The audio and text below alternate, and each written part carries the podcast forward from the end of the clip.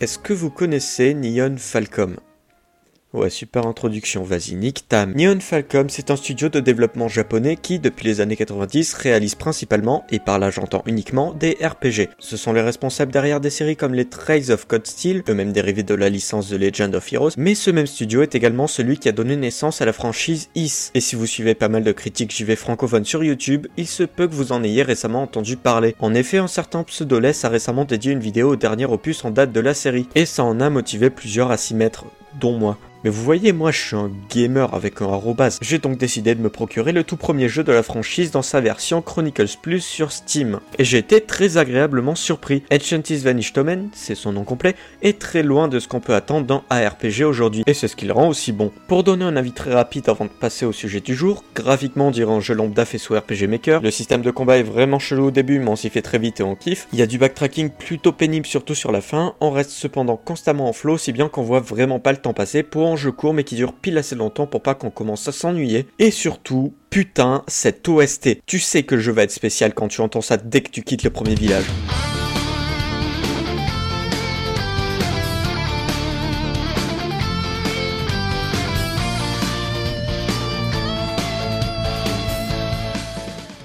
Mais ça devient de mieux en mieux, jusqu'à franchir un niveau de plaisir auditif immense avec Tension. Sérieusement, écoutez ça et osez me dire que ça vous donne pas envie de démonter du mob jusqu'au bout de la nuit.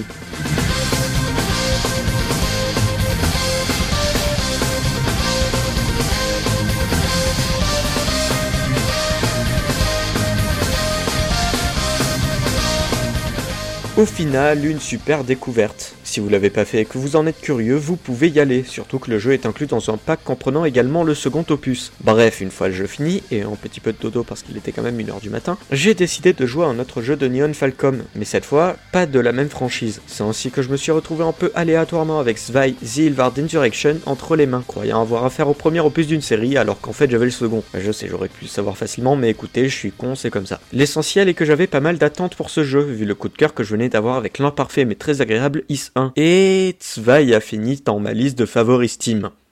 Voilà. Autant il y a des jeux pas trop connus que je trouve très sympas comme Case ou Earth Clash, mais le terme perle rare semble vraiment correspondre à ce jeu. Parce que sérieusement, qui connaît Zwei the Ilvard Insurrection eh ben en France c'est assez compliqué car le jeu n'est disponible qu'en japonais ou en anglais. Alors c'est loin d'un niveau inaccessible dans la langue de Shakespeare, c'est pas Mineko, mais ça peut en bloquer certains. Également il faut savoir que le jeu n'est disponible que sur PC et pas vraiment super bien optimisé mais je reviendrai là-dessus. De plus avant 2017, pas moyen de le trouver ailleurs qu'au Japon et qu'en japonais du coup. Et pour enfoncer le clou, Neon Falcom sortait la même année sur Steam le premier Trails of Cold Steel, Tokyo Xanadu EX+, ainsi que les ports PC de Trails in the Sky the Third et 7. Et s'ils sortent maintenant beaucoup de jeux par an, merde, il y en a 7 pour 2021, cette année-là était la première fois qu'autant de leurs jeux sortaient sur la plateforme. Et déjà que les séries que j'ai citées ne sont connues que par une certaine niche, alors pour Zwei qui n'était sorti jusque-là qu'au Japon, tu m'étonnes que les ventes aient pas suivi. Mais bref, fini de jouer les comptables, passons plus directement au jeu en lui-même. Graphiquement, Zwei 2, c'est un RPG japonais en 3D avec des graphismes cartoon un peu chibi mais pas trop, comme vous en avez certainement déjà vu plus d'un dans votre vie, surtout si vous vous intéressez au MMORPG. Dragonica, Story of Seasons, Luna Online, Spiral Knight, ce genre de bail. Ça n'en fait pas le jeu à la DA la plus intéressante, loin de là, mais ça donne une touche de sympathie à l'univers graphique du jeu. Personnellement, j'aime beaucoup ce genre de visuel, donc j'étais directement charmé, et je comprendrais très bien que ça ne vous attire pas. Par contre, le cara design des personnages est très inégal, et à ce truc du seuls les personnages importants sont stylés. Le reste est full lambda, à part quelques comic reliefs ou personnages insolites. Et on a beau avoir l'habitude depuis le temps, personnellement, je trouve ça dommage. En parlant de dommage, c'est sûrement parce que j'avais fait Is 1 juste avant, mais la bande son, mais ok. Elle marche bien en jeu, il y a même quelques musiques qui peuvent nous rester en tête juste après une partie, mais rien de mémorable. C'est seulement quand on a fini le jeu et qu'on va réécouter ces musiques qu'on s'en souvient, et on n'ira pas chercher l'OST sur internet dès que possible, contrairement au soft précédemment cité qui m'a limite fait alt Spotify quand j'ai entendu Tension. Et si vous vous demandez à quoi ressemblent les compositions de Zwei 2, vous en écoutez déjà depuis un bon moment. PS, les musiques utilisées sont toujours dans la description. Passons donc à ce qui devrait plus vous intéresser, le gameplay du jeu. Et franchement, c'est cool. Mais trop facile. Et si vous aimez pas les dungeon crawlers vus du dessus où on alterne entre cac et distance pour tabasser des dizaines d'ennemis avec plein de feedback, c'est même pas la peine de vous y mettre dans le jeu, bah c'est que ça. À de rares exceptions près, le jeu se déroule de la manière suivante. Des donjons à 4 étages, l'un d'entre eux étant facultatif vous permettant d'acquérir un objet unique, et le dernier en boss. Entre deux étages, vous pourrez sauvegarder votre progression et débloquer un point de téléportation, ce qui vous permet de naviguer entre les donjons ou d'aller en ville pour acheter quelques équipements, faire don vos trésors trouvés, ce genre de trucs. Bien évidemment, il y a un peu plus de variations, comme des états supplémentaires accessibles qu'à partir d'un certain moment de votre aventure, mais globalement, voilà la structure du jeu. Et oui, c'est répétitif, mais on le sait dès le début que ça va être ça. Le jeu ne s'est jamais vendu sur de la diversité, on a signé pour explorer des donjons, on va explorer des donjons. Surtout qu'ils ont tous un thème précis et leur petite variation de gameplay qui les rend uniques. Ça peut être des trucs comme un sol glacé, l'utilisation de la magie de vent pour activer des plateformes, ce genre de trucs qui diversifient un peu l'expérience. Également, chaque donjon possède une entrée supplémentaire qui se joue un peu en mode roguelite si vous voulez farmer, sauf que la structure est mal adaptée pour ce genre de jeu. Globalement, la quinzaine d'étages qu'on fait de base dans l'histoire suffit largement un environnement, ça sert à rien d'en rajouter, et une fois testé pour la curiosité, il y a peu de chances que vous y reveniez, à moins de vouloir farmer de fou, mais vous en avez pas besoin dans ce jeu. Au niveau des sacros 3C, le jeu se joue de trois façons, clavier souris, souris uniquement ou manette. Personnellement, je l'ai fait avec ce dernier support, il me paraît mieux ainsi, mais je pourrais pas dire. Vous vous déplacez avec le stick, un bouton vous sert à attaquer encore à corps, un autre à balancer de la magie, simple et efficace. Ça l'est d'autant plus qu'on parcourt les donjons à deux, et que chaque touche est dédiée à un seul personnage, vous faisant prendre le contrôle de celui-ci. A c'est pour Agna, Y pour On a également une touche de saut qui vous permet bah, de sauter, mais aussi d'esquiver les attaques adverses. Vous pouvez aussi changer d'équipement en laissant une touche enfoncée et en le sélectionnant avec le stick ou la croix directionnelle. Grosso modo, vous choisissez une arme différente pour Agna et changez de type de magie pour Alwen. Le souci, c'est qu'autant pour Agna, j'utilisais différentes armes car c'est nécessaire pour résoudre certaines mini-énigmes, mais pour Alwen, Franchement, à part la magie normale beaucoup trop puissante, celle de glace qui permet de geler les ennemis pour les bourrer avec Ragna, et la toute dernière qui est également puissante, mais c'est la dernière dont j'ai utilisé dans genre un seul donjon, bah à part ces trois magies là, le reste je m'en suis foutu. Peu importe que les ennemis soient sensibles à tel élément ou pas, bah à vrai dire je sais même pas. Parce que le plus gros souci du jeu, c'est qu'il est réellement trop facile. En fait, le problème vient du système de heal XP qui est bien trop avantageux, limite craqué. Quand vous tuez des monstres, vous ne recevez pas de l'expérience. En revanche, il y a une certaine chance qu'ils dropent des aliments. Ceux-ci se stockent dans votre inventaire et sont accessibles à n'importe quel moment à la pression d'une touche. Lorsque vous les mangez, vous récupérez de la vie, mais vous gagnez également de l'XP. Alors, bien évidemment, la nourriture sera pas la même au fur et à mesure de votre progression, elle vous rendra plus de vie et d'expérience, mais le souci est qu'on a beaucoup trop de bouffe. Vraiment, en un étage, tu peux facilement avoir 6-7 drops. Ça rend le truc beaucoup trop facile. D'autant plus qu'à part les boss, vous n'aurez vraiment aucune difficulté à esquiver les attaques de vos ennemis et à les démonter en 3 secondes. D'un côté, d'accord, la difficulté est modulable. Vous décidez de quand vous vous soignez, mais surtout de quand vous XP. Ce qui fait que potentiellement, vous pouvez faire le jeu entier au niveau 1. Bah, c'est cool, mais c'est le genre de truc de tryharder au max, et je doute que vous ayez envie de faire ça de votre première run. Et puis merde, quand t'as littéralement XP up dans ton inventaire, tu finis forcément par l'utiliser. Le seul truc à faire, c'est savoir gérer tes aliments. Sauf qu'encore une fois, on en a genre 10 000. Faut juste pas les bouffer dès qu'on les obtient.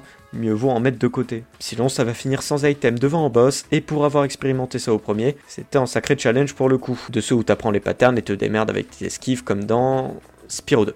Mais ouais, c'est bon, c'était trop évident comme blague, je n'allais pas la faire. Bref, retirez ce souci d'XP et vous obtenez quand même un jeu très sympa, agréable à parcourir, qui défoule pas mal, avec des donjons cool, des trésors cachés pas difficiles à trouver, mais satisfaisants à choper. Et si ça vous tente, quittez tout de suite ce podcast et allez vous le procurer. Cependant, soyez prévenus, le jeu a tendance à cracher quand vous arrivez au G Coliseum. Soyez sûr d'avoir sauvegardé avant de vous y TP. Également, il arrive rarement aux 144 FPS sur mon PC équipé de 16 Go de RAM, un i7 10 génération et une RTX 2060. Ça la met mal pour un jeu sorti à la base en 2008, mais bon, à vrai dire, c'est peut-être l'ancienneté du jeu qui fait ça sous Windows 10, j'ai un problème similaire avec le premier Dirt. D'ailleurs, Zwei 2 a même crash après le tout dernier boss pour moi, et je pouvais pas save entre temps. Du coup, techniquement, j'ai toujours pas fini le jeu.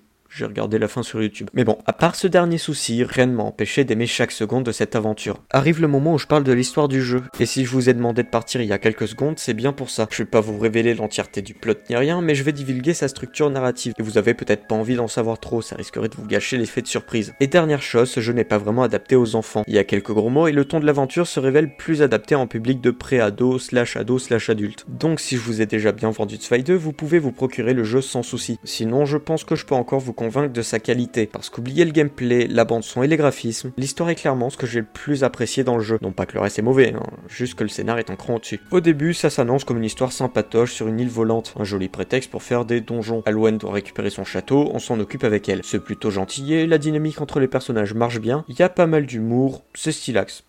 Sauf que... Au moment où vous pensez avoir fini le jeu, après environ une dizaine d'heures, et bah vous n'en avez fait que la moitié. Et c'est là que le scénario devient génial. L'histoire gagne soudainement en maturité, mais pas dans le genre Shadow the Hedgehog, qui n'est pas mature du coup, plutôt comme une continuité, au final très logique. Un événement précis va se déclencher et tout va changer. Et... wow. Il y a du développement de personnages, l'intrigue globale devient de plus en plus intrigante, et ce à quoi je m'attendais vraiment pas, c'est de presque lâcher une larme à certains moments. La quête de Ragna est touchante, on comprend ses regrets, son désespoir, c'est... Pour quelqu'un qui a trouvé l'histoire de Is 1 plus qu'Ozef, là j'étais vraiment impliqué et j'ai pas lâché le jeu avant de l'avoir bouclé. Ce qui fait toujours un peu mal quand t'as passé une vingtaine d'heures avec ces personnages auxquels tu finis forcément par t'attacher. Donc rien à redire à ce niveau-là, à part un moment où j'ai eu peur que l'évolution entre Ragna et Alwen penche un peu du mauvais côté, mais finalement non donc ça va. Et un gag assez maladroit ceux qui ont fait le jeu sauront duquel je parle. Tout ça fait de Zwei Zilvard Insurrection une valeur sûre si ce que je vous ai dit jusque-là vous tente. Et si ce jeu vous a vraiment plu, je peux vous recommander Is Zios in Felgana, un remake du troisième opus de la franchise qui a un style de gameplay assez similaire, ainsi que Gurumi Monstrous Adventure. Putain, je suis désolé pour l'accent. Euh, je mettrai le nom des jeux dans la description, qui pour le coup est très très enfantin et loin d'avoir une telle qualité, mais qui peut valoir la découverte si vous savez pas trop quoi faire en cette période. En tout cas, je suis plus que satisfait d'avoir découvert le studio Neon Falcom, et il n'est pas impossible que je revienne sur un autre de leurs jeux, un de ces quatre. Puis pour que je finisse 4 RPG dans le même studio en même pas 3 semaines alors que je suis genre le platformer guy, c'est qu'ils proposent quand même de sacrés trucs.